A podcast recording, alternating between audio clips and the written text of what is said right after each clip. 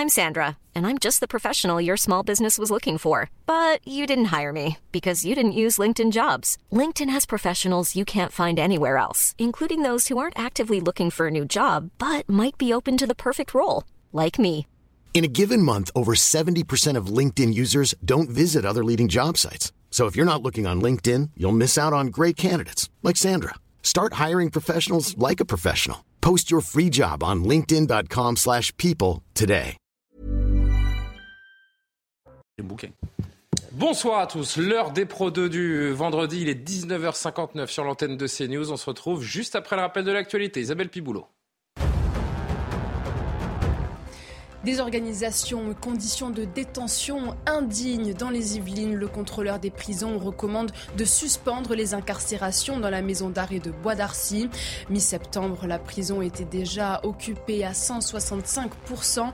Une surpopulation qui ne permet plus de garantir la sécurité des prisonniers et du personnel pénitentiaire. Nouveau bombardement russe en Ukraine. Au moins 74 missiles ont été tirés ce vendredi. Les coupures d'eau dans la capitale continuent et plus largement les coupures de courant à travers le pays. Ces dernières ont paralysé le métro à Kiev où viennent se réfugier certains habitants. Le chef de la diplomatie européenne condamne des attaques cruelles et inhumaines. Et puis en Allemagne, un aquarium géant a volé en éclats ce matin à Berlin dans la cour d'un hôtel prestigieux. Parois de la structure d'une quinzaine de mètres de haut ont cédé pour des raisons encore à déterminer. L'incident a fait deux blessés et causé la mort de près de 1500 poissons tropicaux. Seuls quelques dizaines ont pu être sauvés. Attention. Et autour de la table de l'heure des Pro 2 ce vendredi, Elisabeth Lévy. Bonsoir, chère Elisabeth. Bonsoir, chère directrice de la rédaction de Causeur. Patrick Roger qui fait son grand retour. On le salue. On est heureux de vous avoir, directeur général de Sud Radio. Kevin Bossuet est parmi nous, comme tous les vendredis, professeur d'histoire. Et Frédéric Durand, évidemment, directeur de l'inspiration politique. Bonsoir, cher Frédéric. Rien n'est à exclure, même pas euh, la piste criminelle. Dix personnes, dont cinq enfants, ont perdu la vie la nuit dernière dans un terrible incendie. Ça s'est passé à Vaux-en-Velin, euh, non loin de Lyon. Le, feu a pris aux alentours de 3 heures du matin. Les flammes qui euh, sont euh, montées du, rez-de-chaussée, qui se sont propagées aux étages supérieurs. 180 pompiers sont intervenus très rapidement, évitant un bilan encore plus lourd. Mais le bilan, il est déjà évidemment terrible. Je le rappelle, 10 personnes, dont 5 enfants. Écoutez, deux témoins rescapés qui, décrivent le drame qui s'est passé cette nuit. J'ai vu des voisins sortir de chez eux, d'autres au quatrième, euh, au quatrième étage qui se sont jetés avec leurs enfants. J'ai connu une voisine euh, que même pas plus tard que dimanche que j'ai eu à, discuter, à parler avec elle et tout, euh, de la situation, comment est-ce que ça, ça pouvait, machin, on parlait de tout et de rien. Et ben c'est elle qui s'est jetée avec ses enfants. Ben, toute la famille est décédée, est morte. Je suis sous le choc, je suis traumatisée et j'arrive pas, j'arrête pas d'y penser en fait à la scène euh, que j'ai vue, les enfants, les personnes, les massages cardiaques. C'est un choc qui va rester gravé euh, dans mon cœur. euh, c'est, j'ai plus les mots. Je suis parti vers les lieux et bah, j'ai vu, j'ai entendu des gens crier euh, au secours, au secours, aidez-nous. Et après, bah, il y avait eu plusieurs personnes qui étaient par terre, qui, qui ont fait des malaises. J'ai même eu euh, des potes à moi qui habitaient à côté. Ils ont essayé de secourir une dame. Bah, elle, a, elle, a, elle, a, elle son, son fils pour, euh, pour que les autres ils le réceptionnent. Ils ont réussi, mais après elle, elle a sauté et elle a succombé de ses blessures. C'était le moment, je sais pas de quel âge. Euh, L'enfant, je sais qu'il a 10 ans, il a réussi à, à survivre. C'est terrible hein, les, récits qu'on entend de ce qui s'est passé cette nuit, Patrick Roger, des scènes d'habitants qui jettent leurs enfants par la fenêtre afin que des, riverains tentent de les rattraper, tant le, le désespoir gagne ceux qui voient la fumée, les flammes arriver dans leurs appartements. On peut aisément comprendre que c'est tout un quartier, une ville même qui est en état de choc aujourd'hui. Oui, euh, et puis euh, il y a un effet euh, panique hein, dans ces conditions aussi quand, quand il y a des flammes. Et euh, là où Bien il sûr. faudrait attendre les secours, n'est pas forcément bouger, bah, on, on a tendance à, à sortir et, et le feu se propage encore plus vite. hein. C'est ce qu'a dit, ce qu'ont dit les, les sauveteurs, les pompiers, et ainsi que le, le ministre en fait du logement, là, Olivier Klein, qui Mhm. parlait d'ailleurs de. Alors cet immeuble, il n'est pas dans un état de délabrement en Non. Total, et pas insalubre. Selon les quoi, témoignages, non. ça. On a vu Il a une trentaine d'années l'immeuble, mais pas en état d'insalubrité. Alors, il est, en revanche, euh, c'est vrai qu'il n'y a pas un entretien euh, exceptionnel. Quoi. C'est, euh, c'est l'un des gros problèmes. Et puis après, on y viendra sans doute, mais il y avait euh, beaucoup de points de deal en fait, dans la rue. Depuis le début de l'année, dans cette rue, il y a eu 25 personnes qui ont été interpellées en fait, pour, pour trafic de drogue. Et la nuit précédente, il y avait eu dans, devant cet immeuble quelqu'un d'interpellé. Alors il faut, il faut retenir. On va être prudent, mais, on va évoquer cette hypothèse parce que ce sont, ce sont tout simplement les riverains qui évoquent ça. Les portes étaient toujours ouvertes. Il y avait des problèmes effectivement en bas. Ce que disent des habitants. Là, ce n'était pas dans ce témoignage, mais j'en ai entendu beaucoup d'autres. Donc euh, incontestablement, il y avait un problème. Mais euh, et puis après, bah, ça va très vite malheureusement ce feu et puis la panique. Quoi. On va revenir sur les hypothèses, dont euh, celle criminelle qui est évoquée. Je vous le dis, pas par ceux qui regardent ça de très loin, mais par les, habitants du quartier eux-mêmes. Mais je voudrais qu'on reste sur le travail notamment des, pompiers hier soir, qui a été salué notamment par le ministre de, l'Intérieur. Écoutez d'abord le porte-parole de la Fédération nationale des pompiers de France. Euh, du niveau sapeur-pompier, ça fait preuve de beaucoup d'agilité, ça fait preuve de beaucoup de dextérité, ça fait preuve effectivement d'un engagement très fort. On a deux sapeurs-pompiers effectivement qui ont été aussi blessés.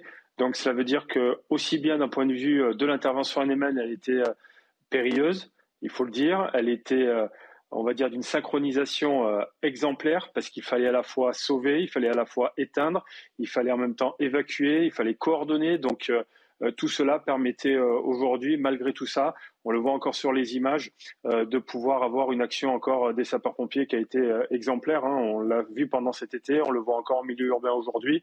L'occasion est dramatique, mais il faut dans ces cas-là aussi saluer le travail des pompiers qui sont intervenus, nous disent les, sources sur place, et, le ministre l'a rappelé en 12 minutes à peine. Kevin Bossuet, qui ont évité un bilan encore plus lourd. Deux pompiers, ce monsieur le rappelait il y a un instant, ont été blessés également. Heureusement qu'ils sont là. Heureusement qu'ils sont là. Ces pompiers c'est ce qu'on appelle les héros du quotidien. Ils sont prêts à prendre des risques pour sauver euh, celles des autres. Il y a environ 250 000 pompiers en France et il faut rappeler que 80% euh, d'entre eux, ce sont des sapeurs-pompiers volontaires. Et mmh. j'aimerais saluer également le nombre de femmes. Il y a 44 000 femmes pompiers en France. Il faut aussi saluer tout ça. Les, pompiers, euh, c'est environ c'est 4 millions d'interventions par an. C'est environ 12 000 par jour. Ils font un travail remarquable. Et moi, ce qui m'a toujours choqué, c'est que dans certaines banlieues, on s'en prend finalement aux pompiers, alors que ce sont des gens qui font un travail formidable. Heureusement qu'ils sont là. Donc, si on peut leur rendre hommage, merci à tous les pompiers qui nous écoutent, mais également à ceux qui nous écoutent pas. Oui. Et on leur passera le, message, comme on dit. Euh, on revient à ce sujet évoqué par Patrick il y a un instant. Gérald Darmanin qui s'est rendu sur place. L'enquête pour le moment s'attarde, on peut le comprendre aussi, sur l'identification des, victimes. Mais le ministre a donc évoqué la présence de, dealers régulièrement dans cet immeuble. Écoutez. Les effectifs l'année dernière ont été euh, très largement renforcés, hein, quasiment 30 policiers supplémentaires qui ont procédé depuis le 1er janvier à 25 interpellations pour trafic de drogue dans cette rue. Et euh, dans ce numéro aussi, le numéro 12, il y avait euh, un trafic de drogue connu pour lequel évidemment les services enquêteurs avaient d'ailleurs interpellé cette nuit même des trafiquants.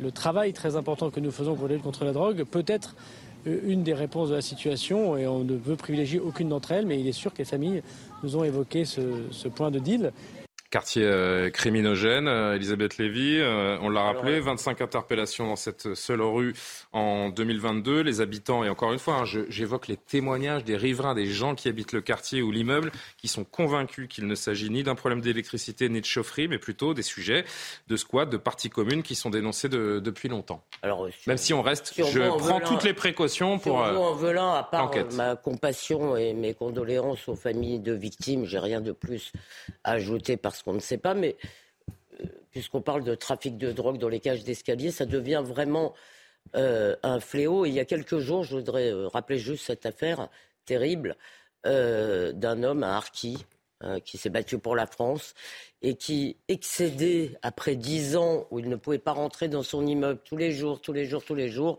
ce jour-là, il est rentré, il s'est de nouveau fait bousculer, il a pris son fusil et il a tiré sur un des jeunes qui est mort. Et je veux dire, c'est terrible. Ce que je veux dire, c'est que on se rend pas compte, nous, dans nos, dans nos sièges ici ou chez nous, dans nos quartiers tout à fait tranquilles, on se rend pas compte qu'il y a des gens dont la vie quotidienne est un cauchemar à cause de ces jeunes qui sont bah, des, fois, des fois simplement en train de fumer, de boire et de dire des âneries dans les cages d'escalier. C'est pour ça que la colère est montée très vite dans le quartier. Et qu'on n'arrive pas si vous voulez, à protéger ces honnêtes gens qui essayent juste de rentrer de chez eux souvent après une journée de travail. C'est souvent dans des quartiers qui ne sont pas franchement des quartiers favorisés.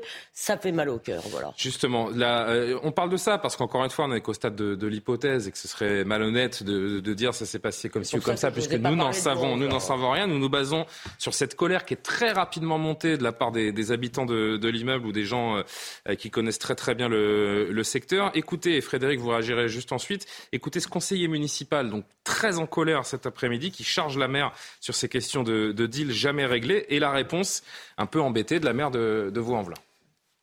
Nous savons exactement où sont les points de deal. Pourquoi on attend qu'il y, y, a des morts pour réagir? Donc pour tous ceux qui me parlent de deuil, moi je vous dis, ce n'est pas un accident au hasard. Il y a déjà eu des, problèmes comme ça. ils ont déjà fait des feux dans des cabanes. C'est interdit. On a laissé faire. Madame la maire, Madame Geoffroy ne fait rien avant Velin pour ça. Elle ne fait rien. Les points de deal, on sait où ils sont.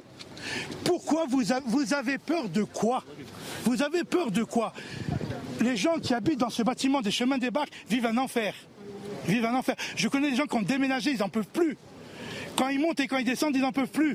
Ils mettent des matelas en bas, c'est prévisible. C'est pas quelque chose qui n'est pas prévisible. Madame Geoffroy, vous avez tort. Vous avez, c'est grave ce que vous avez laissé faire. Parce que tout le monde l'a dénoncé. On peut pas dire que vous saviez pas. Vous savez, j'ai multiplié par 5 ma police, par 7 ma police municipale. Je l'ai armée. J'ai multiplié par 4 les caméras. Il faut une action toujours déterminée de l'État sur la question des trafics de stupéfiants. J'ai augmenté ma police municipale pour que la police nationale puisse se concentrer sur ces sujets de trafic de stupéfiants. Il y a eu des opérations, des interpellations, mais en réalité, on se rend compte que l'action doit être continue, déterminée, régulière et pas simplement par moment. Et donc, c'est ça l'enjeu aujourd'hui si nous voulons accompagner euh, et transformer la vie durablement des habitants. C'est être dans l'opération massive et continue, celle du logement, celle de la sécurité notamment. Et soyez assurés qu'en tout cas, je suis déterminée à continuer à demander et obtenir des engagements clairs de l'ensemble des acteurs euh, sur ce champ-là. C'est pas moi, c'est l'État. Vous l'entendez, cette petite musique régulière, les maires en difficulté qui ont toujours quelqu'un sur qui se dédouaner D'abord, euh, sur le drame lui-même, je juste dire un mot. Bien sûr. Je pense que c'est un traumatisme durable. Moi, j'étais à Marseille et lorsque à la rue d'Aubagne, il y a eu, alors pour des raisons complètement différentes, mais cette catastrophe. C'était vraiment l'insalubrité euh, pour le coup. oui, mais du coup, des morts dans un même immeuble, etc. Ça, crée vraiment, un, je crois, un traumatisme durable dans la population et, les habitants. Ça, c'est la première chose. Les causes, on ne les connaît pas. Donc après, j'entends bien que, euh, évidemment, le conseiller municipal d'opposition dit la maire ne fait pas ce qu'il faut pour. Les habitants aussi. Hein les, habitants. Écrivent les points de deal. Moi, j'ai vécu ben, 10 ans à Saint-Ouen, je sais parfaitement ce que c'est vivre. J'étais à, à, 20 mètres d'un point de deal, donc euh, je sais exactement comment les choses se passent et comment ça peut être effectivement, vous le disiez Elisabeth, parfaitement exaspérant de vivre dans, dans ces conditions-là. Euh, alors là, ce qui m'étonne un peu, c'est qu'en général, les dealers, les voyous qui, qui s'adonnent à ça préservent leur point de deal parce que c'est un, une sorte de, de, de, commerce pour eux et euh, a priori, donc on ne sait rien de l'histoire, mais a priori, ils n'ont pas d'intérêt particulier à, à foutre en l'air leur, leur commerce. Après, il peut y avoir des accidents, il peut y avoir euh, voilà euh, un, tas de choses comme ça. Mais, là, on parle d'un Frédéric, on parle d'un point de deal qui existe depuis euh, dix ans, sans discontinu. On laisse faire et parfois ça mène à l'irréparable. et encore une fois, je ne dis pas que le point de deal est à l'origine de ce feu, puisque personne n'en sait rien. Mais de toute façon, alors j'ai pas laissé Frédéric finir sa phrase, donc je, je, reviens vers juste, vous. Juste, il s'agit de des personnes. Simplement, le trafic de drogue, et c'est une compétence de l'État. Ah que vous le vouliez ou ah non, c'est une compétence de l'État. Donc s'il y a, c'est pas se dédouaner sur l'État, c'est dire il faut bien que l'État prenne ses responsabilités. Vous êtes maire demain d'une ville, allez combattre le trafic de drogue dans votre ville. Moi, je vous souhaite bon courage si vous êtes maire. Elle dit j'ai multiplié par 7 la police municipale, j'ai multiplié par 4 les caméras et ça ne change pas. Donc euh, voilà, euh, moi je pense que quand on est maire, on ne se dédouane pas lorsqu'on dit que c'est la une responsabilité régalienne de la sécurité et que ça, ça dépend de l'État. Elle a raison de le dire, me semble-t-il. le dernier mot, Elisabeth et Patrick. L'affaire de Charleville-Mézières dont je vous ai parlé, j'ai été très frappé par une chose le procureur, donc l'État pour le coup, a parlé de crimes d'exaspération. Et c'est parce que vous aviez prononcé ce mot, Frédéric, que j'y ai pensé. Patrick, on conclut? Non, mais c'est vrai que malgré tout, euh, même si euh, elle dit on va continuer cette action massive, on sait qu'il y a des réticences en fait de certains maires parfois, euh, euh, et que euh, notamment parce que c'est une maire PS à, à Vaux-en-Velin, elle est évidemment pour qu'il y ait en fait des renforts. Et, elle l'accepte, mais elle-même, est-ce qu'elle fait suffisamment d'efforts avec sa police municipale? Est-ce qu'elle fait suffisamment d'efforts Elle dit qu'elle a multiplié les effectifs, qu'elle a armé sa police. Quand, quand, quand, on est dans un point de deal où il y a 25 arrestations depuis le début de l'année, que, que depuis 10 ans, ce hall d'immeuble est connu, est-ce qu'il ne doit pas y avoir là des caméras un peu plus Peut-être qu'elles ont été détruites, peut-être qu'elles ont été placées. Mais à un moment donné, quand on entend, euh, certes, euh, cet habitant qui est fait partie euh, de l'opposition, il a raison de dire ça. Non, mais moi, je suis, je suis désolé. Je suis désolé. Elle est aussi un peu responsable. Il y a la possibilité de mettre en place des caméras. Il y a la possibilité, en effet, de faire le ménage dans sa ville. Alors, c'est peut-être pas le cas à Vaux-en-Velin, mais il y a aussi parfois une part, il y a aussi parfois une part de clientélisme et certains maires refusent d'intervenir tout simplement parce qu'ils ont intérêt à ne pas le faire. C'est ça qui existe dans pas mal de nos... Vraiment, je voudrais qu'on conclue parce qu'on a beaucoup de thèmes importants à évoquer ce soir aussi. De la ville de saint tout à l'heure. Elle a été gagnée par un maire de droite sur cette thématique pendant 5 ans. elle est repassée à gauche. Hein. Euh, oui, elle est repassée. Saint-Ouen est à gauche. Hein. Parce que le maire de droite pendant 5 ans, il n'a rien réglé du tout. Hmm. Il n'a rien réglé du tout. Et pourtant, je, je peux vous, vous, faire dire que des mesures, il allait en prendre ceci, cela. Parce que ça ne se règle pas au niveau local. C'est comme en ça. En tout cas, quand on sait le, le, niveau de violence qui peut être atteint par les, par les dealers, la désinhibition chez certains de l'ultra-violence, en effet, on ne peut pas exclure euh, l'hypothèse d'un incendie criminel euh, à ce stade avec les descriptions qui sont faites de la part des, des riverains. On suivra tout cela évidemment attentivement. L'appel au calme lancé par la famille du petit Aymen n'a pas été entendu. D'importants heures ont rythmé la soirée à Montpellier. La nuit dernière, Imen, c'est cet enfant de 13 ans, mortellement percuté par un chauffard dans le quartier de la Paillade à Montpellier en marge des célébrations du match entre la France et le Maroc. Et hier soir, l'heure n'était pas à l'apaisement, mais plutôt aux représailles, comme nous le décrit Jeanne Cancard sur place.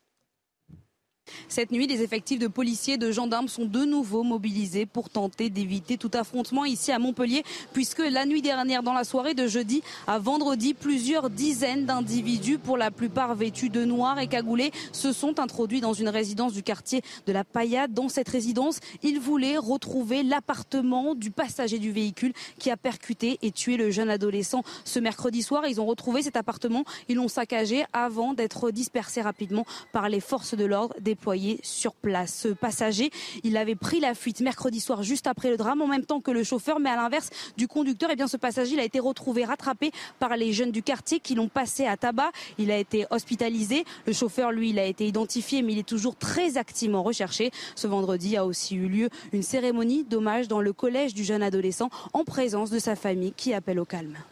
Je résume donc. Le euh, conducteur identifié mais toujours en fuite. Le passager de la voiture euh, a été hospitalisé après avoir été passé à tabac. À l'heure où on se parle, il est en garde à vue. On a vu des images sur les réseaux sociaux qui, qui, qui font penser à une, chasse à l'homme, une expédition punitive entre deux euh, communautés dans, dans, un même quartier. Il faut, voilà, nous en sommes ce soir. il faut faire attention euh, aux images qu'on voit sur les réseaux sociaux, parce que évidemment, vous pouvez donner l'impression qu'il y a un immense pogrom en cours, si vous voulez, quand vous avez 30 personnes, ce qui est déjà terrible. Donc il faut, je vous assure, parce que moi aussi, ce matin, je suis partie en vrille, puis j'ai passé quelques coups de fil, j'ai parlé à des gens très proches du dossier, euh, euh, comme on dit, mais euh, à moins que je ne veux pas vous. vous non, mais allez-y, allez-y, Elisabeth. Mais je voudrais quand même dire un mot. Je me réveille avec la une de Libé. Alors, euh, ça, on va y venir euh, sur, les, sur la sécurité. Alors, en effet, vous déflorez un petit peu le, conducteur. on va entendre Gérald Darmanin et on verra ce qu'a titré Libé autour des supporters plus tard. Là, on est vraiment sur l'enquête et, cette rivalité entre deux communautés. évidemment, je ne vois pas cela. Je vois deux communautés qui sont d'ailleurs euh, main dans la main pour le crime organisé. Parce que à Montpellier, d'après ce qu'on me dit, euh, ce sont d'abord les gitans et aussi beaucoup les Marocains qui tiennent le crime. D'où la peur d'ailleurs des autorités de voir les calibres sortir. Ce qui n'est pas encore le cas euh, pour l'instant. Il y a eu un passage à tabac. Euh, en fait, ça part, si vous voulez, d'un truc assez malheureux. C'est-à-dire que, évidemment, ce conducteur n'a pas du tout fait exprès de rouler sur, euh, de, de, de tuer cet enfant. C'est un accident parce qu'il a eu peur. Manifestement paniqué, entouré par des jeunes qui ont arraché le drapeau de son véhicule. il n'est pas excusable pour autant, hein, bien sûr. pas dit qu'il était excusable. Non, non, je ne dis pas que vous l'avez dit, je, le précise. Il, il s'est retrouvé au milieu d'une foule, si vous voulez, qui était assez agressive, qui ont voulu lui arracher, leur arracher le drapeau français, ce qui d'ailleurs témoigne d'une certaine Au passage, c'est la hmm. seule bonne chose qu'on puisse dire de cette terrible affaire. Et il est parti en panique Et le délit de fuite, c'est-à-dire le fait de partir après avoir commis un délit, lui a probablement sauvé la vie. Si vous voulez. Donc depuis il y a les appels au calme de la famille qui est très bien connue. Elle est connue honorablement, pour le coup, la famille du petit euh, Heyman. Il, était, là avec, il était là avec son père. Restaurateur dans la rue, il n'était euh, pas du tout là tout seul dans la rue. Il était là avec son père euh, pour célébrer ou pas célébrer. Mmh. Je ne sais pas quel était leur état d'esprit, mais en tous les cas, il n'était il pas là tout seul dans la rue. La peur maintenant des autorités, c'est que ça s'embrase, si vous voulez. C'est que est-ce qu'on voit ce, qui, ce que je trouve assez c'est là où il faut pas. Euh, c'est qu'à la fois il y a des rivalités entre ces communautés et on voit effectivement des gens qui sont qui ne s'intègrent pas du tout à la France en tant que tels, mais qui sont d'abord membres d'un clan et d'une communauté. Mais il y a aussi dans, entre ces communautés, me dit cette source, des mariages. D'ailleurs, on appelle les descendants de ces mariages des Bagdad. Je ne sais pas pourquoi. Et il y a des mariages. Et dans le crime, surtout, ils sont ensemble. Donc c'est une situation vraiment très compliqué. Il y a eu aussi des appels aux gitans de Marseille pour venir. Oui, mais c'est euh, pas ces tensions communautaires. On pense évidemment à ce qui s'était passé à Dijon il y a un an ou deux euh, avec euh, ces, ces, deux communautés, des Tchétchènes et des Maghrébins, qui, qui réglaient leurs problèmes entre eux. C'est c'est aussi cela qui nous interpelle, c'est ces tensions communautaires. C'est pas la première fois qu'on évoque le sujet. Cette logique de vente d'État, c'est cette volonté de régler ses comptes entre soi sans passer par la justice ou la police. et c'est ça qui est en train de se passer en fait dans à Montpellier. certains quartiers de, de villes du sud, donc là en l'occurrence c'est à Montpellier, mais à Perpignan c'est très bien connu aussi, où il y a le quartier vraiment des Gitans et puis le, quartier beaucoup plus de la communauté maghrébine, où il y a, il y a eu beaucoup, beaucoup de règlements de compte par le passé. Il y en a un peu moins en fait aujourd'hui, mais il y en a, il y en a toujours. Et les tensions sont toujours extrêmement vives. Euh, et, c'est vrai que là, euh, puisqu'ils se connaissent, malgré tout, vous l'avez dit, Elisabeth, ils se connaissent, et donc d'où euh, cette volonté de, de vengeance. C'est pour ça que l'appartement a été mis à ça. Après, ce qui s'est, après, ce qui s'est passé dans ce quartier de la Paillade, dans ce quartier de la Paillade, ou qui est un quartier de la Paillade euh, à Montpellier et de la Mosson, qui est quand même un quartier, très à part, hein, communautarisé euh, depuis. Emmanuel Macron était allé, euh, souvenez-vous, là-bas il y a un an et demi. Une mère de famille était allée le voir en disant, je ne pensais pas que le, son fils lui avait dit, je ne pensais pas que le, mot, le prénom Pierre existait. Tellement ici on est, entre nous. c'est vrai. Et, donc Frédéric Kevin, je vous entends tout de suite. Je voudrais juste que vous écoutiez ce témoignage parce que ça va alimenter notre notre débat. Ce jeune homme interrogé par Jeanne Cancard sur place, qui était sur place et qui donne sa version des faits. Il roulait très vite. En mode, euh, il était à deux doigts de faire un truc bizarre. Et là, en fait, on a vu au loin, genre, une équipe qui nous disait Oh, les gars, les gars, les gars, il arrive, il arrive. Et là, on voit plein de jeunes en train d'entourer la voiture. Et les jeunes, en fait, ils voulaient le bloquer pour essayer justement de, de, lui dire d'arrêter en, en, lui enlevant le drapeau, parce que le mec c'est pas du tout un Français, euh, c'est un Catalan gitan et à chaque fois que l'Algérie ou le Maroc perd et tout, ben il en profite pour euh, klaxonner, rire, un peu ouais, au nez, c'est de la provocation en fait, c'est comme un peu sur les réseaux sociaux, tu et tout, c'était pas méchant en soi. Mais le problème, c'est que ça a pris des proportions énormes parce que les jeunes, eux, dans la précipitation, ils sont partis entourer un véhicule. La hâte aussi, il n'a pas réfléchi, il a foncé, il a fait un demi-tour en fonçant sur tout le monde. C'est intéressant ce témoignage parce que ce que l'on comprend, évidemment, si on se fie à ce que dit ce jeune homme, c'est que ça part de rien et puis ça dégénère à l'inévitable euh, oui, bah, c'est les effets du communautarisme dans notre société, avec des communautés qui se replient sur elles-mêmes et qui ont de plus en plus un fonctionnement clanique qui va à l'encontre finalement de la justice républicaine. C'est-à-dire tous ces gens n'ont plus n'ont pas confiance en l'État, n'ont pas confiance en la justice de notre pays et décident euh, de se venger euh, eux-mêmes. Et ces tensions communautaires, moi qui suis enseignant en banlieue parisienne, je le vois en Seine-Saint-Denis, vous avez des communautés qui s'affrontent, par exemple la communauté asiatique euh, face à la communauté maghrébine. Et surtout, mais il y a toujours cet exemple qui me frappe, c'était les tensions qui existaient entre la communauté juive et la communauté musulmane, avec des juifs qui progressivement ont été obligés de partir de la Seine-Saint-Denis, tout simplement parce que c'était insupportable. Donc on se retrouve dans des quartiers où finalement il y a la même population, tout simplement parce que ceux qui étaient un petit peu différents ont fui. Excusez-moi, mais moi, l'idée de tension intercommunautaire s'agissant des juifs qui sont ah non, mais disons que c'était restons sur le sujet, s'il vous plaît, les amis. Surtout que c'est pas exactement le, c'est pas exactement la même bah, question, le, même angle. Là, en l'occurrence, c'est euh, deux, on va dire, deux bandes de, de délinquants, de gens qui, qui, font un petit peu tout et n'importe quoi dans le quartier, qui se, qui se mettent les uns contre les autres. on peut regretter l'esprit communautaire ou, ce qui, ou l'esprit de clan, etc. Mais pour moi, je fais le distinguo entre l'esprit communautaire et l'esprit délinquant. C'est pas tout à fait la même chose. Tous les gitans de Montpellier ne sont pas des délinquants, tous les Marocains de Montpellier ne sont pas non plus. Donc, si on, déroule le fil comme ça, on donne ce sentiment-là. Ce Mais c'est pas ce qu'on dit. On dit justement que eux se sont repliés et qu'il y a en fait des tensions entre communautés, que ce ne sont pas là non plus forcément de la, Et puis que ce se règle entre soi aussi. C'est non mais on recadre les choses, Frédéric. Ben non, c'est moi qui essaie de recadrer. Vous avez raison de le faire. Aussi. Et de fait, la famille justement dit qu'elle a confiance aux institutions, etc. Donc elle est dans un discours qui est aux antipodes du discours euh, euh, communautaire, euh, cette famille-là. Donc voilà, je veux juste faire ce distinguo-là. Évidemment, c'est une tragédie, évidemment, c'est regrettable, mais une fois de plus, il faut tâcher de, garder raison et de ne pas tout mélanger. Oui, mais alors je voudrais juste ajouter un dernier mot. Et on va conclure avant la pause. Au moment de l'affaire de Rohan, j'étais sur ce plateau et je me rappelle que j'avais des bons camarades. Rohan, c'est, on va rappeler à nos téléspectateurs, c'est ce père de famille qui, a, qui s'est fait justice lui-même en retrouvant celui qui avait supposément agressé sa petite fille dans son appartement. On ne sait pas si c'était le bon et on ne sait pas s'il y avait eu d'agression sexuelle comme on nous l'a dit. Et je me rappelle qu'à l'époque, il y avait des gens euh, tout à fait plutôt proches de moi idéologiquement qui disaient regardez, eux au moins, ils se laissent pas faire, ils vont. Euh, je dis, dans ces affaires-là, D'autant plus qu'on n'en entend plus parler, mais je ne suis pas sûr que les attouchements qui avaient été à l'époque euh, considérés comme une raison légitime pour ce bon père de famille d'aller se faire justice. On avait cité la Corse en disant les Corses, ils se laissent pas faire.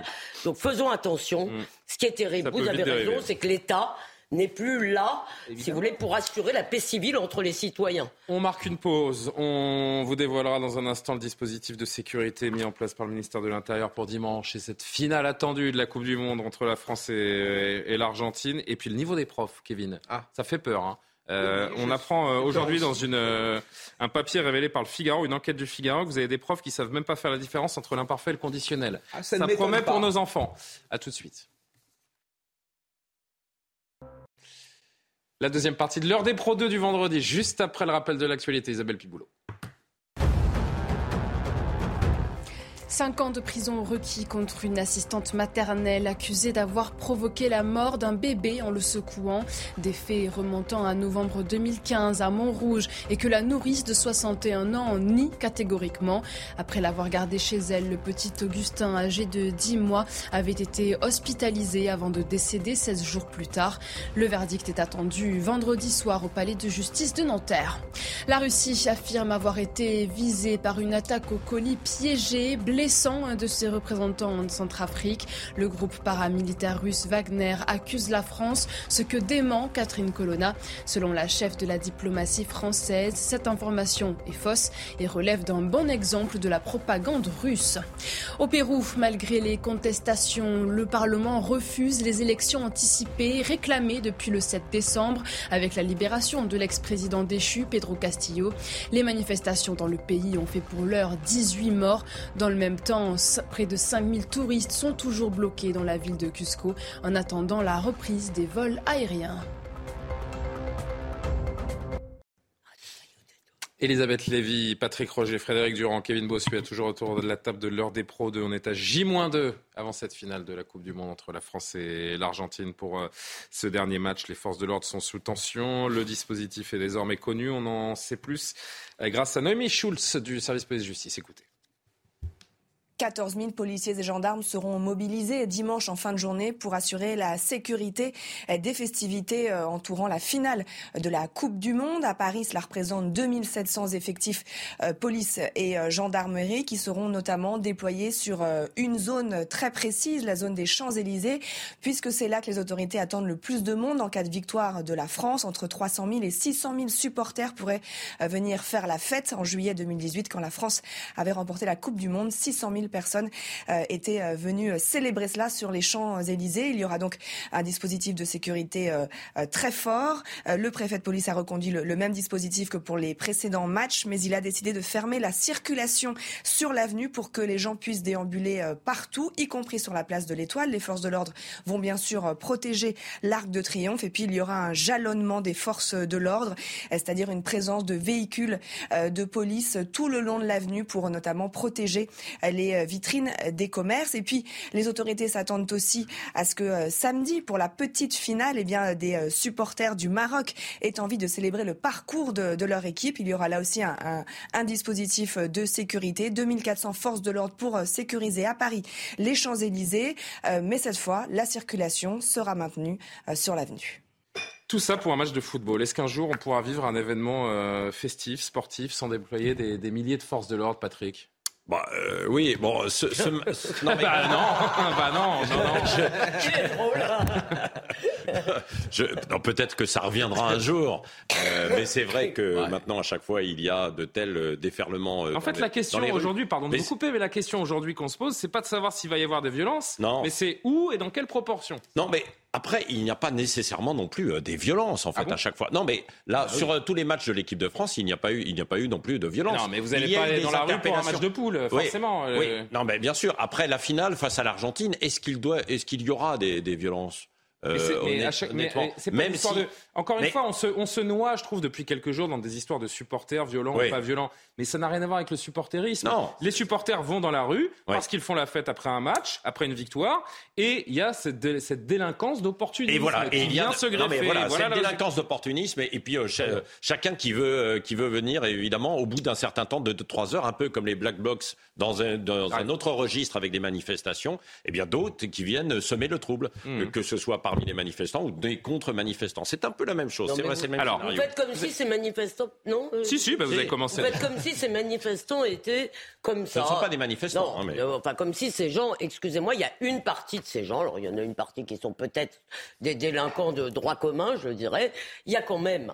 Euh, euh, de façon récurrente, si vous voulez, des gens qui viennent afficher, exhaler le règne de la France. Il y a quand même un lien entre ces violences et la faillite de l'intégration d'une partie, je préviens tout de suite les objections de Frédéric, et d'ailleurs je le pense, euh, d'une partie euh, de nos descendants d'immigrés. Si vous voulez, si des gens sortent dans la rue euh, ou souvent, c'est Moi, je pense que, je vais vous dire une chose, je pense que c'est pas tant une histoire de haine de la France que de, que de, que de violence intérieure qu'on a envie d'exprimer à, à, tout prix dès qu'un événement le, le permet. Je ne suis pas certain bah, que ces délinquants qui cassent des vitrines. Non, mais je vous dis, hein, peut-être que je me trompe, mais ces délinquants qui cassent des vitrines, qui font le, coup de poing, comme même le dire Gérald Darmanin avec les forces de l'ordre, je ne suis pas sûr qu'ils soient dans une idéologie. Ils sont dans une violence intérieure qu'ils aiment exprimer. Vous dites, il y a aussi, excusez-moi, on a quand même vu un certain nombre de choses, que ce soit en France, en Belgique. Euh, je veux dire, on a vu aussi des manifestations qui étaient, on nous a parlé de ressentiment colonial. Oui, on nous a dit. Alors, je pense que ça. Oui. Alors, je voudrais juste qu'on entende le ministre de l'Intérieur parce qu'on va avancer dans le débat. Euh, Elisabeth euh, l'a évoqué tout à l'heure rapidement. On va se plonger vraiment sur cette question parce que Gérald Darmanin s'est inquiété, lui, surtout ce matin, de la mouvance d'ultra-droite. Des individus qui pourraient s'en prendre aux, supporters étrangers. Et il pointe donc à travers ce phénomène et ces arrestations qui ont eu lieu le, week-end dernier, il pointe la responsabilité de certains politiques. Écoutez-le, j'aimerais avoir vos avis. Il y a eu notamment, à l'occasion de la qualification euh, héroïque du Maroc, des propos qui avait euh, bien évidemment de la part de certains dirigeants euh, politiques euh, des relents racistes. Et ces relents racistes et ces propos racistes, ou des propos qui pourraient évidemment toucher l'équipe de France elle-même, considérant que celle-ci ne serait pas tout à fait française, je mets évidemment des, guillemets, un encouragement, c'est certain, à ces groupuscules d'ultra-droite qui font du racisme, du grand remplacement ou, du suprémacisme, comme on dit, c'est à l'idée que les Blancs seraient supérieurs aux autres euh, couleurs de peau, un encouragement évidemment euh, et dans des conditions que nous ne pouvons pas redire ici pour ne pas faire de publicité à ces groupuscules, mais qui était euh, évidemment de casser de l'étranger pour ne pas dire d'autres mots.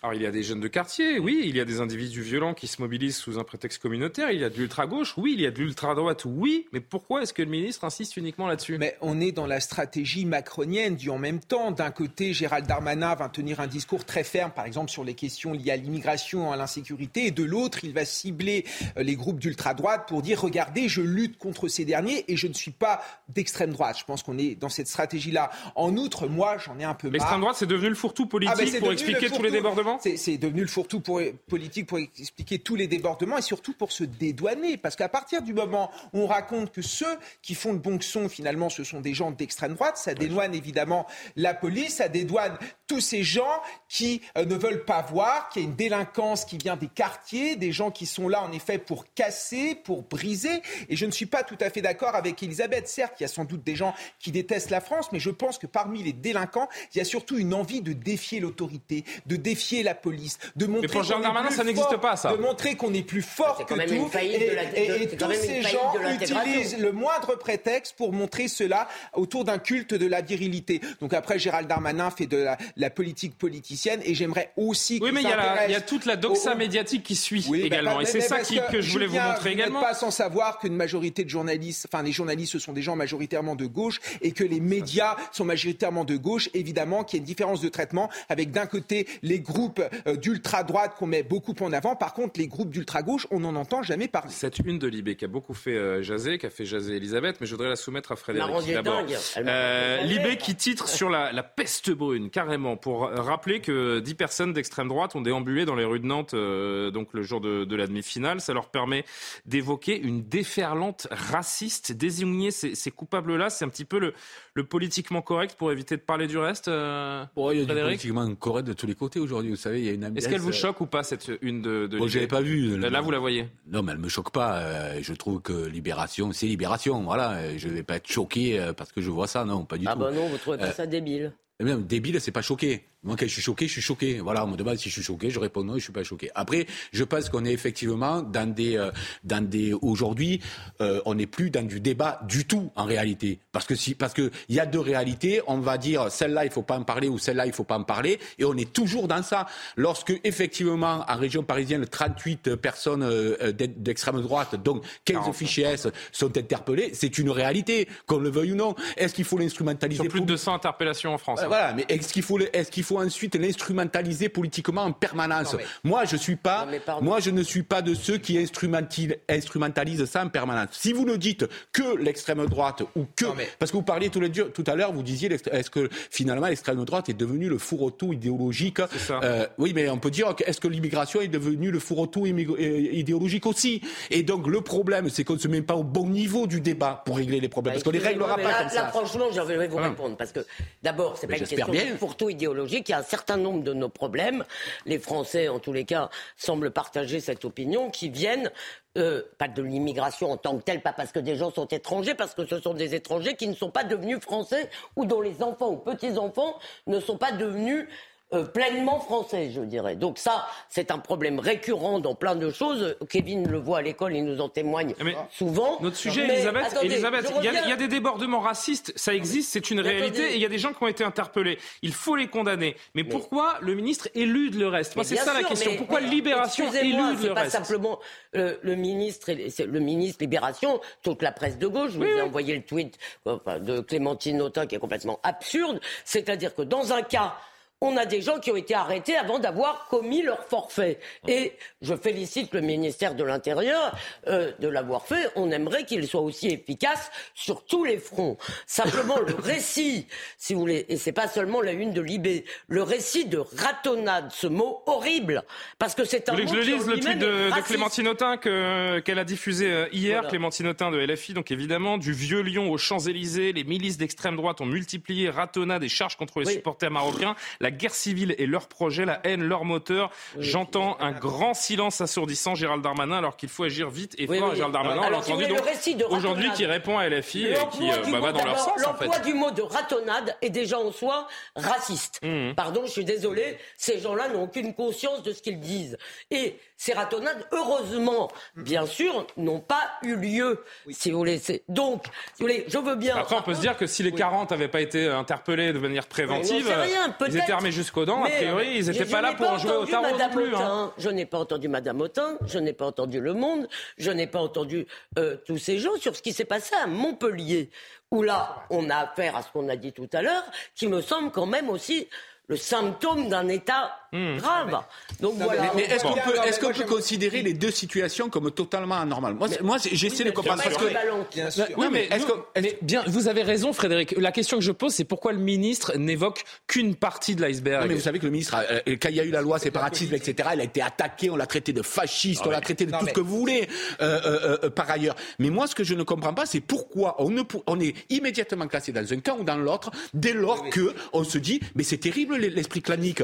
Dans un pays républicain, l'esprit clanique, d'où qu'il vienne, est terrible. Moi, ce qui m'a choqué, il y a un tweet qui m'a choqué, c'est le tweet de Louis Boyard, qui a dit notamment l'élection des 89 députés RN a libéré la violence d'extrême droite. Ils organisent des battues racistes. Marine Le Pen lui a répondu qu'elle allait l'attaquer en justice. Mais est-ce que vous vous rendez compte, insulter les députés du Rassemblement national qui ont été élus et les associer à ces, à ces actes d'ultra-droite? C'est juste scandaleux, c'est insulter les électeurs et c'est fragiliser notre démocratie. Moi, je trouve ça, ça dégueulasse. Surtout, ça marche plus, c'est idiot surtout. Non, Patrick, dernier mot. Non, mais ce qui est assez dangereux avec tout ça, c'est qu'il y a une escalade assez euh, terrible. Parce que pourquoi ces gens de la droite dure sont descendus dans la rue? C'est parce que, évidemment, depuis 15 euh, jours, 3 semaines, il y a eu euh, des interpellations, il y a eu des incidents. Ils se disent on va y aller, euh, nous aussi, on va montrer qu'on est là. Et, c'est le, fil conducteur avec euh, l'autre sujet, euh, c'est vrai, de, Montpellier, où il y a une, une volonté aujourd'hui, parce qu'il y a une forme d'impuissance de l'État et des politiques, pour régler en fait un certain nombre de situations, on se dit,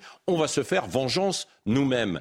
Et, et, ils foncent effectivement dans ces failles de notre société et de notre État aujourd'hui. Et c'est pour ça que Gérald Darmanin est un peu dépassé par ça. Parce qu'à l'Assemblée nationale, il est traité euh, par, un certain nombre de personnes, et vous l'avez dit euh, tout à l'heure, vous l'avez souligné, de fascistes, etc. Et donc là, il répond en se donnant effectivement une certaine virginité par rapport à ça, en attaquant, en attaquant. Euh, dernier mot parce que je voudrais qu'on évoque notre dernier thème. Et ça, c'est et ça, c'est terriblement dangereux parce qu'un ministre de l'Intérieur, il doit être capable de prendre de la hauteur. Et là, en l'occurrence, il n'a pas pris de la hauteur. il doit avoir de la hauteur. Frédéric, pour répondre et conclure. Même s'il a raison de s'inquiéter, bien sûr, de ceux qui veulent aller eux-mêmes. Je pense qu'il est coincé dans autre chose. C'est que ceux qui réclament, par exemple, plus d'immigration c'est le MEDEF. Et il est coincé aussi sur un, sur non, mais ça n'a rien à voir. Ah, si, ça a tout à fait à voir. Ah, ben, excusez-moi, pour moi, ça a tout à fait à voir. C'est-à-dire qu'il est coincé, ils sont coincés. Vous vous rappelez les dernières lois qui ont été sur l'immigration Ceux qui sont montés au créneau, c'était le grand patronat et le MEDEF pour dire, mais on a besoin de cette main-d'œuvre-là, etc., etc. Donc il est coincé par rapport au modèle néolibéral, il est coincé par rapport à. N'allez pas sur ce terrain parce que vous savez combien ah, ben, il, y a de, il y a de chômage, de taux de chômage à la paillade. Et, Le taux de chômage à la paillade, il est de 37%. Mais c'est pas ça le problème. Quand bien même il y aurait.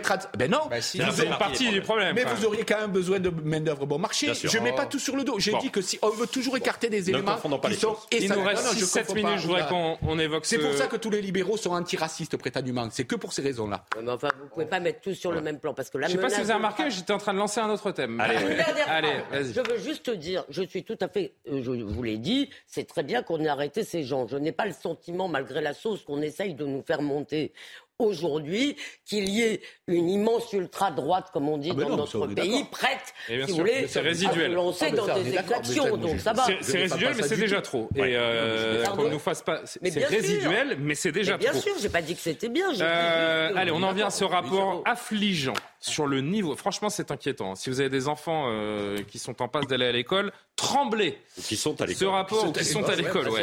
Sur le niveau des professeurs. Pardon, c'est vrai que j'ai tendance à rapporter à, moi-même. Euh, le niveau des professeurs des écoles. Alors que les inscriptions au concours des enseignants 2023 viennent de se terminer, le résultat de 2022 sont catastrophiques. Le niveau des futurs profs est faible. La maîtrise du français est pointée du doigt. Yael Benamou nous dit tout. Les différentes académies partagent le même constat. Les futurs professeurs des écoles ne maîtrisent pas correctement la langue française. Mauvais emploi des conjugaisons, vocabulaire pauvre, confusion en grammaire. Les jeunes professeurs ont des lacunes qui viennent de leur propre apprentissage sur les bancs de l'école. L'école maintenant... Euh, euh, n'est plus l'école euh, de nos grands-parents. Euh, la notion d'effort intellectuel, la notion de, rigueur, la notion d'exigence, ça ne doit pas être tabou. Ce sont des choses qu'on doit valoriser. Or, dans les programmes, on n'en fait plus mention depuis déjà plusieurs années. La culture générale est aussi pointée du doigt. Les références des futurs professeurs des écoles se limitent parfois aux séries ou films diffusés sur les plateformes. On a abandonné la, littérature classique hein, depuis déjà pas mal d'années.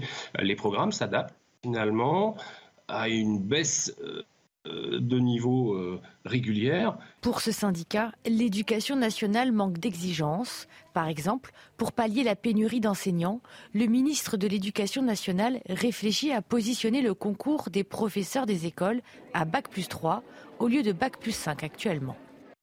Comment imaginer une instruction pour nos enfants quand nos profs eux-mêmes ne, sont pas au niveau? Je rappelle quand même que les candidats euh, à ces concours sont bac plus 5. C'est incompréhensible, Kevin Bossuet, vous qui êtes professeur. Oui, non, mais je suis d'accord avec vous. Je veux dire, il y a une baisse du niveau général de l'école de la République. On voit bien qu'il y a une baisse au niveau de la maîtrise du français ou de la maîtrise des mathématiques. Mais ces jeunes enseignants qui arrivent sur le marché sont le fruit de cette école républicaine. Donc il est normal, finalement, qu'ils ne soient plus euh, au niveau. Après, il y a une autre cause aussi. Quand vous sous-payez les gens, Forcément, les plus instruits, les plus compétents choisissent de faire un autre métier. Et ceux qui choisissent le métier d'enseignant aujourd'hui, c'est parce qu'ils le choisissent par défaut. Et c'est ça qui est problématique. Si vous voulez des enseignants compétents, des enseignants, il y en a plein dans l'école, il ne faut pas non plus être caricatural, mais il faut mieux payer les gens. Et moi, ce qui m'inquiète le plus, si vous voulez, c'est finalement, il y a beaucoup d'enseignants, des jeunes enseignants qui arrivent, qui n'ont pas conscience qu'ils sont là pour transmettre les valeurs de la République, qui, ignorent ce que c'est que la République ou encore la laïcité. Et c'est ça qui m'effraie le plus. Ce qui m'a intéressé également dans le, dans le sujet, c'est cet intervenant qui disait que la notion euh, d'exigence n'est plus du tout dans l'air du temps. La baisse de niveau est constante. Ben- L'exigence, en fait, aujourd'hui, est une contrainte, euh, Frédéric, alors qu'elle devrait être un moteur, un stimulateur. en fait, l'exigence, il est toujours, mais elle s'est déplacée. J'avais pour preuve, il y a un communiqué aujourd'hui ben, je vais vous dire, il y a eu un, aujourd'hui un communiqué du, de, de l'éducation nationale, qui est du ministre, qui explique que nos, les, les, les, élèves français sont beaucoup trop mauvais en anglais et qu'il va falloir que leur niveau s'élève, etc. Pourquoi il y a ça? Mais vraiment, moi j'ai lu la dépêche AFP tout à l'heure. Mauvais en anglais, ah, bah, mauvais en maths. Non mais, mais pourquoi Non mais attendez, pourquoi c'est si important qu'ils soient bons en anglais? Parce que c'est la langue du business et qu'aujourd'hui, effectivement, on s'attache moins à fabriquer des citoyens et c'est pour ça qu'il y a une crise des vocations aussi que des gens qui soient capables de se débrouiller dans le j'ai déjà croisé des profs d'anglais qui parlent très mal anglais. Mais pardon. Les profs d'anglais qui parlent pas anglais, ça c'est magnifique. Oui, moi j'avais euh, dans cette enquête. Pardon, très mal. Oui, oui. Attends, je, euh, euh, Elisabeth, pardon. Euh, dans cette enquête, on, on, apprend que les étudiants, que des étudiants au niveau bac plus 5, donc ne connaissent pas le mot chancelant, extrait d'un poème euh, Georges et Jeanne de Victor Hugo. Un membre du jury de l'Académie d'Amiens explique que ce terme a donné lieu à des interprétations fantaisistes qui chantent bien, qui fait de la magie, mot qui révèle de la famille des chansons chancelier. Autre problème également, des candidats qui confondent déterminant et prono ou encore qui confondent euh, imparfait et euh, conditionnel. Non mais moi je suis pas tout à fait d'accord avec l'interprétation un peu irénique de Kevin qui est si on les payait mieux, ce serait mieux. Non, parce qu'il y a un effet. Si, parce que le métier est dévalorisé aussi. Pardon, il y a un effet. Je vais quand même aller au bout. Vous, allez, vous pouvez essayer de me, de me contredire, mais vous le ferez après. Hmm. Euh, euh, il y, y, a un livre qui s'appelle L'enseignement de l'ignorance qui est, écrit par Jean-Claude Michéa. Je pense que ça doit faire 25 ou 30 ans. Or, il y a un effet cumulatif. C'est-à-dire que vous comprenez bien que les gens qui sortent de l'école aujourd'hui, si vous voulez, c'est des gens qui ont été déjà formés par des gens qui étaient sortis d'une école nulle. Donc, la catastrophe de l'école, elle est liée évidemment à cette baisse générale du niveau d'exigence dans la société. Je ne suis pas du tout convaincu que le niveau d'orthographe soit bien meilleur dans d'autres secteurs. Ah non, mais vous avez si vous voulez. Et euh, le problème, si vous voulez, c'est que c'est la démagogie qui a consisté à vouloir faire plaisir à tout le monde, à refuser toute sélection non, mais je Patrice, ce qu'on note, c'est que les problèmes du, primaire, en fait, montent au, collège, ensuite au lycée, ensuite à l'université. Bah, forcément. C'est de pire en pire. Euh, je donne juste un autre point inquiétant qu'on apprend dans cette enquête le faible, le faible nombre d'exemples littéraires ou cinématographiques dans les exercices de réflexion, les jurys qui relèvent en revanche d'autres références comme Spider-Man ou des émissions de télé-réalité. Voilà les références de nos enseignants aujourd'hui. On a tendance à oublier quelque chose qui est fondamental. Quand on veut être prof, c'est que l'on est passionné par ce métier et que l'on y va aussi en se formant. Non, mais globalement, c'était ça quand même auparavant. C'est pour ça qu'il y avait un bon niveau. Aujourd'hui, ce sont des gens qui ne savent pas où aller et qui y vont. Si on avait, comme, euh, mais si je puis terminer, si on avait, non mais si on avait, comme en Italie ou en Allemagne, des formations spécifiques de 3 ans, 5 ans. Mais il y en avait avant. mais on avait Jusqu'à seconde. Mais non, mais c'est trop. mais, pardon, mais si, on avait ces formations spécifiques pour former des profs, je pense qu'il y, a 30 ans, il y a 30 ans, on a supprimé ça. A pas anticipé. Il y a 30 ans, quand on était bon, il y a 30 ans, il y a 30 ans, quand on était bon à l'école, on voulait devenir professeur. Maintenant, quand on est bon à l'école, on veut devenir tout sauf professeur. C'est pas faux. Il faut faire comme, comme Papendiaï. Hein faut économiser, puis mettre ses enfants dans le privé. Qu'est-ce que vous voulez que je vous dise? Euh, C'est l'heure de refermer euh, cette émission. Non, mais c'est euh, hallucinant quand les enfants du ministre de l'Éducation nationale qui sont dans le privé. Si c'est pas un, signal. quel ministre qui veut absolument. Bon, qu'est-ce que vous faites dimanche à 16h pas je vais à la pêche. Je vais à la pêche. Non, mais sérieusement, les amis, on va la gagner. Je vais le match à travers mes voisins qui crient à chaque but. Et oui, moi je suis quand même 75% des Français pensent que les, les, Bleus seront champions du monde. Écoutez. Attendez, j'ai un doute.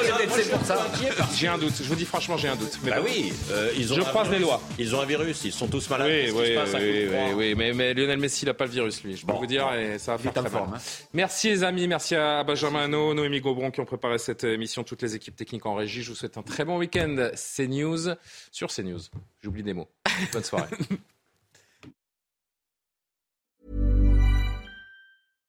Hi, I'm Daniel, founder of Pretty Litter. Cats and cat owners deserve better than any old-fashioned litter. That's why I teamed up with scientists and veterinarians to create Pretty Litter. Its innovative crystal formula has superior odor control and weighs up to 80% less than clay litter. Pretty Litter even monitors health by changing colors to help detect early signs of potential illness. It's the world's smartest kitty litter. Go to prettylitter.com and use code ACAST for 20% off your first order and a free cat toy. Terms and conditions apply. See site for details.